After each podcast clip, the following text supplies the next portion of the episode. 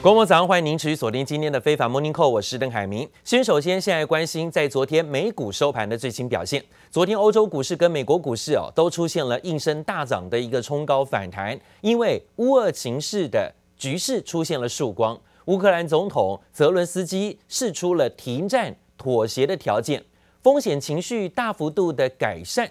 国际油价呢，在昨天涨多拉回，一度重跌超过百分之十。恐慌情绪下降，美国股市跟欧洲股市都大涨反弹。先看到美国股市，今天道琼指数涨了六百五十三点，幅度高达百分之二，回到了三万三千两百八十六点。纳斯达克指数也反弹了四百六十点，幅度百分之三点五九，涨幅相对的大，是因为跌得最深，科技类股的部分呢脱离了熊市的干扰，今天反弹四百六十点。还有费半指数也大涨一百二十五点，幅度百分之四左右的上扬表现，来到了三千两百八十二点。其中呢，包括台股 ADR 当中，台积电的 ADR 冲高涨幅接近有百分之五的上涨幅度啊。那说到呢，在乌俄外长即将要面对面的会谈，乌克兰总统泽伦斯基表态让步，不再要求要坚决加入北约组织。但是呢，他希望可以得到安全的保证。似乎呢，看起来局势有出现缓和，所以呢，拉动了昨天欧股跟美国股市表现行情。欧洲股市呢，更是大涨，在德国涨了超过一千点，涨幅呢接近要有百分之八。法国股市大涨了四百多点，涨幅有百分之七啊。所以可以看到，反而是昨天欧洲股市的表现呢，比美股涨得更多更强。但是啊，就在乌俄情势出现缓和之际呢，之前美国总统拜登居然宣布要禁止俄罗斯的石油能源相关的产品进口。对此呢，俄罗斯克里姆林宫正式的回击，表示说呢，美国这个举动已经等同向俄罗斯宣战了，重批美国才是这次发动战争的主要原因。他说这是事实。那这次乌俄外长预计呢，在今天要进行会面，在土耳其，加上了乌克兰总统泽伦斯基是大为明显表态，态度软化，被市场解读为这是乌俄战事停火的最开始的契机。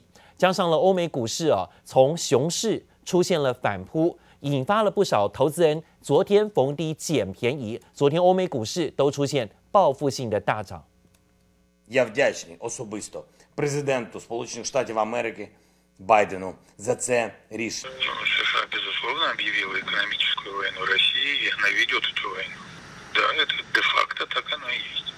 美国发动攻势，禁止俄罗斯石油进口，加深乌俄战争对经济冲击的疑虑。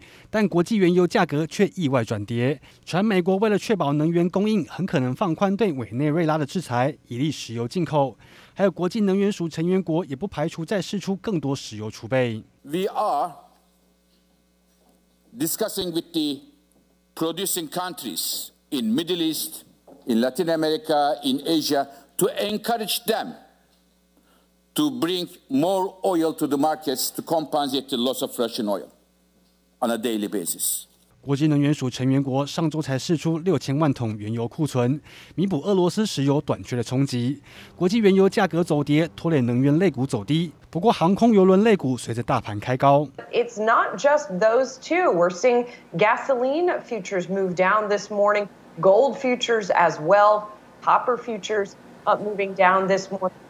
A lot of the back and forth that we are seeing happening on all of the commodity complex. 大宗商品价格也回落，投资人似乎松口气。市场同时关注加密货币比特币大幅波动。由于美国拜登政府公布行政命令，下令研究加密货币可能的风险以及发展数位货币的需求及技术，似乎有意加快发展，激励比特币、以太币等加密货币大涨。这里为黄一豪综合报道。而说到了最新消息，看到油价，油价呢代表着恐慌情绪上的一些反应。油价的高涨代表情绪很紧张，而且呢可能有很大的战争危机啊。但是呢，昨天的油价出现了盘中大跌的修正拉回，代表说呢恐慌情绪有在下降，乌二情势出现转圜。昨天还看到这个消息，这是欧佩克加内部啊相关的会谈当中重要的产油国阿联酋居然发表了最新意见说，呼吁成员国要加快提高石油的生产量。这一百八十度的态度大转弯，让国际油价昨天应声闪跌，是主要原因。这也看到了之前一路飙高的油价，昨天大跌了高达百分之十二的幅度，回测到一百零八美元价位。布兰特原油价格呢，也是大跌了幅度百分之十三，回到了一百一十一美元。Well, we're getting a tremendous rebound. Um, we're seeing commodity prices finally come down, which obviously less pressure on the cost of goods. Cost of oil is good for the consumer. And, you know, maybe what the market's signaling here is at some point we may see a resolution between Russia and Ukraine. I hope I'm not being too hopeful, but I think bottom line is you are seeing cooler heads prevail today in the commodity market, and that's very, very good for stocks. 昨天布兰特原油价格一度大跌，最多跌了百分之十六以上哦，疏解了通膨压力。 也带动了美国股市跟欧洲股市全面强弹，因为市场认为呢有机会看到乌俄和解，所以呢拉动了股市，还有降低了避险的情绪。昨天美股的涨幅最强啊，主要是呢《金融时报》的报道说，阿联酋驻华盛顿大使在一份声明当中表示愿意支持增产，并且考虑呢要求相关的合合作国家考虑要提高石油的产量，所以呢才让油价应声回跌。但是啊，这出现了罗生门，因为呢，只有阿联酋发表这样的声明。那发表声明之前，跟其他的欧佩克成员国并没有相关的磋商，这只是阿联酋单方面的要求，希望呢能够加快增产。因为呢，在一直以来都反对啊加快超量增产的沙乌地阿拉伯对此呢是一直没有回应的。除了阿联酋之外呢，其他的欧佩克成员国到现在都是拒绝白宫拜登的要求，说要增产的协议。美国总统拜登呢，现在面对了油价高涨啊，造成了民怨沸腾，急着到处找油，多次致电给沙乌地阿拉伯等等的国家，都遭到冷处理，似乎呢都不接电话，不接他的电话啊。接下来，美国可能传出有意要松绑对于原本制裁的相关国家，像委内瑞拉还有伊朗进口的石油，希望能够填补国内的供需缺口。那当然，看看呢最新的原油期货价格，昨天虽然大跌拉回，恐慌情绪好像下降，但现在最新的表现又看到变化了，又看到油价在走升了。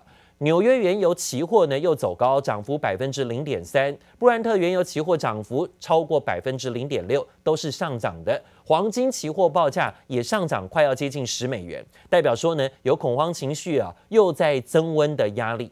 美国在禁止俄罗斯石油的进口，引发了石油的飙涨，甚至呢现在的战端也从乌克兰跟俄罗斯拉到了美国跟俄罗斯，这可能会造成更大的。对战啊，甚至对立啊，所以呢，才造成了最新油价的期货，还有包括黄金期货呈现走高表现，都是来自于美国要禁运，包括俄罗斯的相关能源禁运令呢，也让俄罗斯跟美国之间的关系陷入更大的裂痕。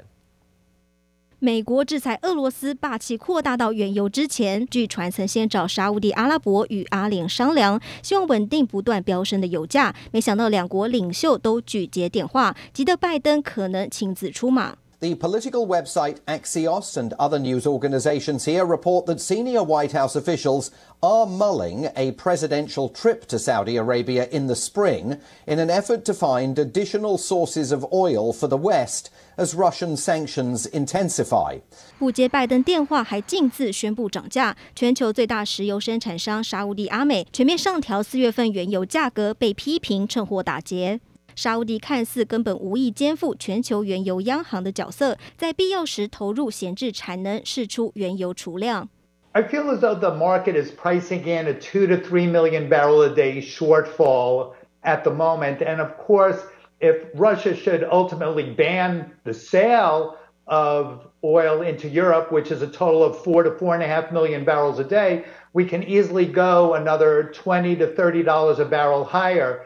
美国及欧洲央行会议即将召开，油价居高不下之下，欧美未来几个月的通膨恐怕冲破百分之七，打击经济成长。高油价是否影响央行决策？联准会主席鲍尔已表明，三月只会升息一码。市场普遍预期高油价已经让联准会放缓利率正常化的节奏，预期今年升息次数可能从原来的六次减少到五次，而且每次只会升息一码。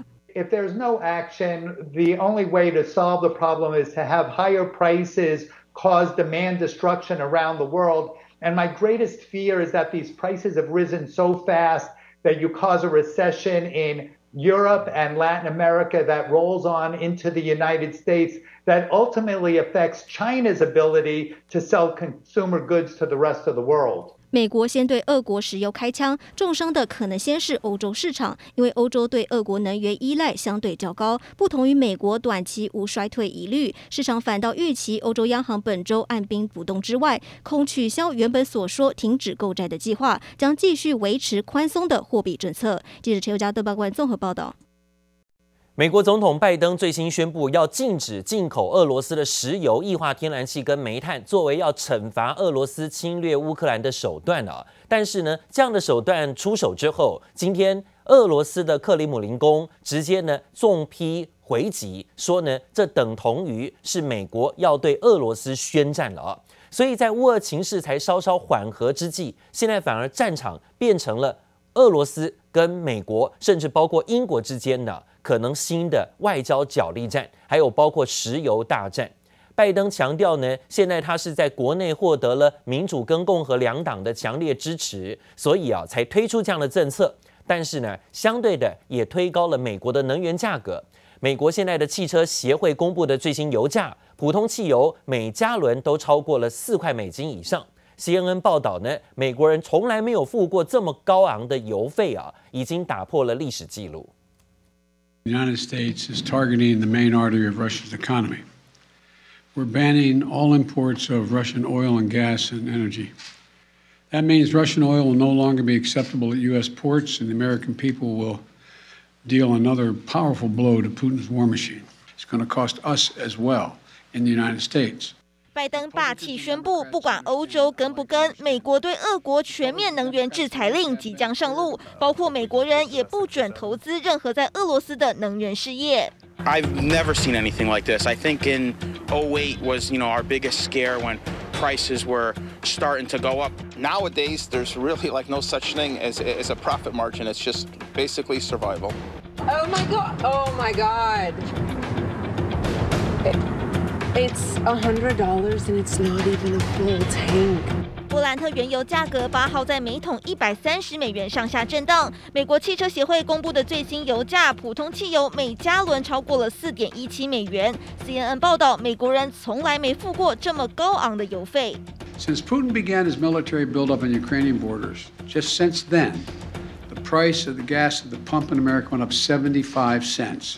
英国首相强生迅速跟进美国，目标要在年底之前逐步淘汰相关产品。欧盟执委会也表示，今年内减量进口三分之二的俄国天然气，在二零三零年之前要抵消对俄罗斯石油跟天然气的所有需求。Clearly, we do have diesel that comes from Russia, and you know we we can't move overnight, but we can certainly do it, and we can do it in a way that doesn't disrupt. supply that by the end of this year we can replace 100 BCM of gas imports from Russia. That is two thirds of what we import from them. This will end our over dependency. 去年，美国平均每天只进口十万桶俄罗斯原油，占俄国出口量的百分之五。欧洲进口量最大，只要欧洲不跟进，就难以对普丁产生巨大核阻力。记者何建林、嘉莹综合报道。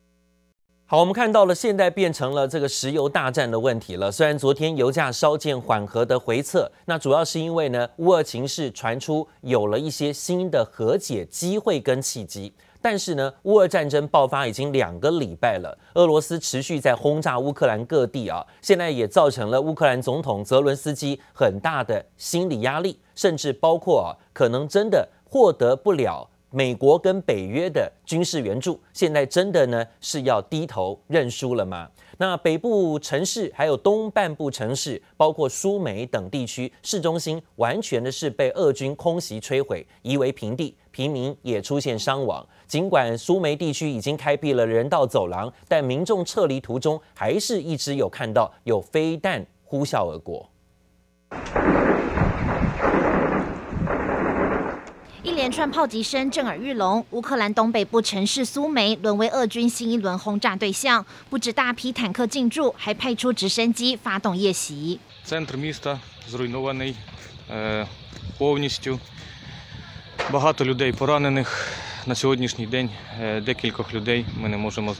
救难人员摸黑在瓦礫堆中搜救，苏梅阿克提卡市中心几乎一夕消失。俄军轰炸行动丝毫不手软，根本不顾人道走廊已经开通，正在疏散平民。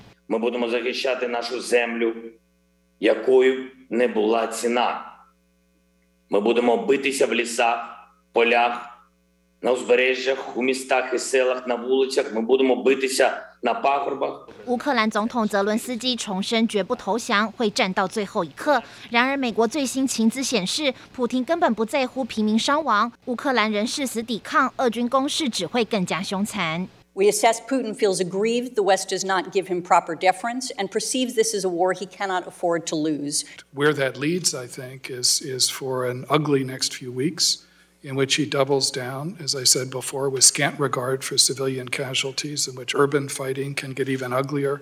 泽伦斯基先前接受美国媒体专访时松口表示，早已不强求加入北约，也愿意在乌东领土争议上做出妥协。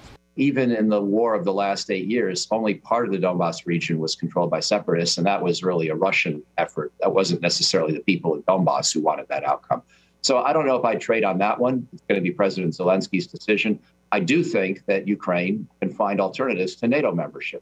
NATO membership wasn't going to happen anyway. 乌克兰执政党也首次回应普廷提出的中立国要求，要莫斯科保证基辅安全，是否有助于缓解局势，还得看普廷领不领情。记者王杰、杨启华综合报道。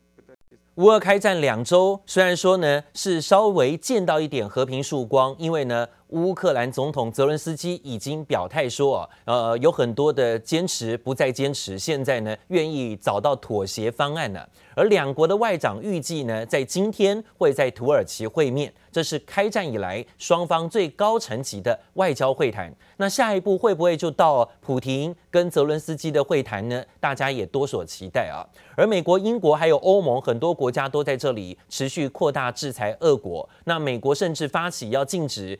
进口石油，那增加金援乌克兰等等动作，那这样的情况惹怒了俄罗斯。俄罗斯呢，现在啊直接表明说，这是美国挑起的战争，而且呢，这是乌俄之间哈缓和之外，现在看起来，俄国跟美国可能有准战争的关系。这消息一出呢，又让刚刚看到的美国期货盘啊。原本的开盘走高，现在翻跌了，现在回到了平盘之下下跌拉回。纳斯达克跟标普期指的涨幅有收敛，不过油价的部分，昨天约虽然说紧张情势减缓，大跌之后，但今天呢又全面出现了反弹走升，包括了纽约原油期货又上涨，幅度有百分之零点三六。原油期货也走高，涨幅百分之零点六五。黄金期货报价也上涨了九块美金，快十块美金，又回到了接近涨幅百分之零点五的幅度，代表说呢，现在啊又有点点紧张的情势。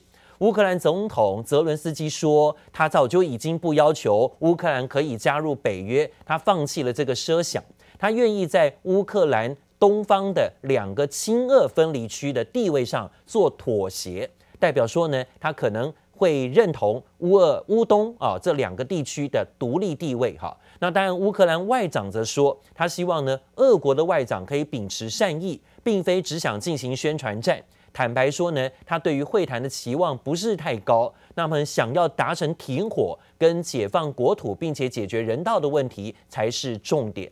好，另外呢，也讲到说，现在呢，全球对于俄罗斯，尤其是由美方发起的同盟国进行对俄罗斯的制裁动作频频，甚至呢，在金融的商品当中不断的掐紧俄罗斯的脖子。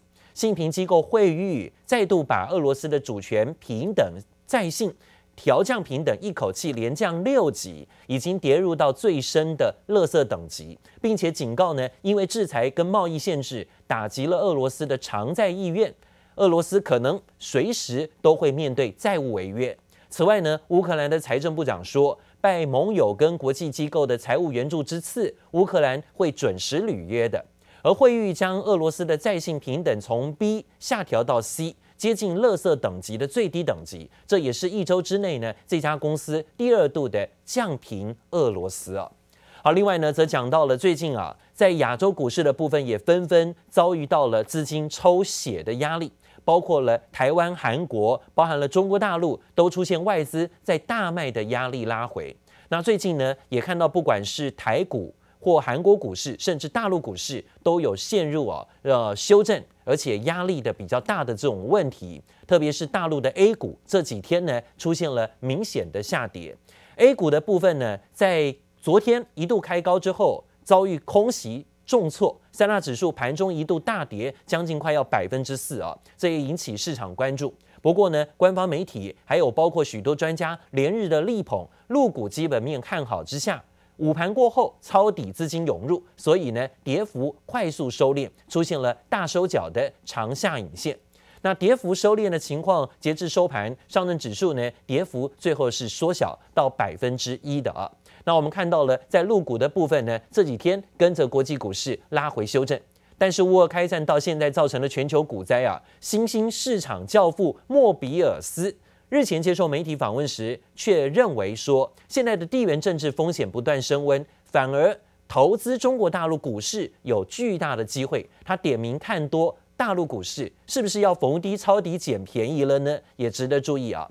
那未来俄罗斯会扩大跟中国的贸易合作，因为呢，全球西方国家对俄罗斯的制裁不知道会扩大到什么时候。那相对的，国际之间的关系会改变，俄罗斯会寻求最力挺他的中国做积极的贸易合作。所以传出呢，中国股市的弱势不会持续太久。莫比尔斯认为看多陆股，除了入股之外，还有看多黄金。另外呢，新兴市场股票也是呢，他认为会是未来比较稳定的相关投资。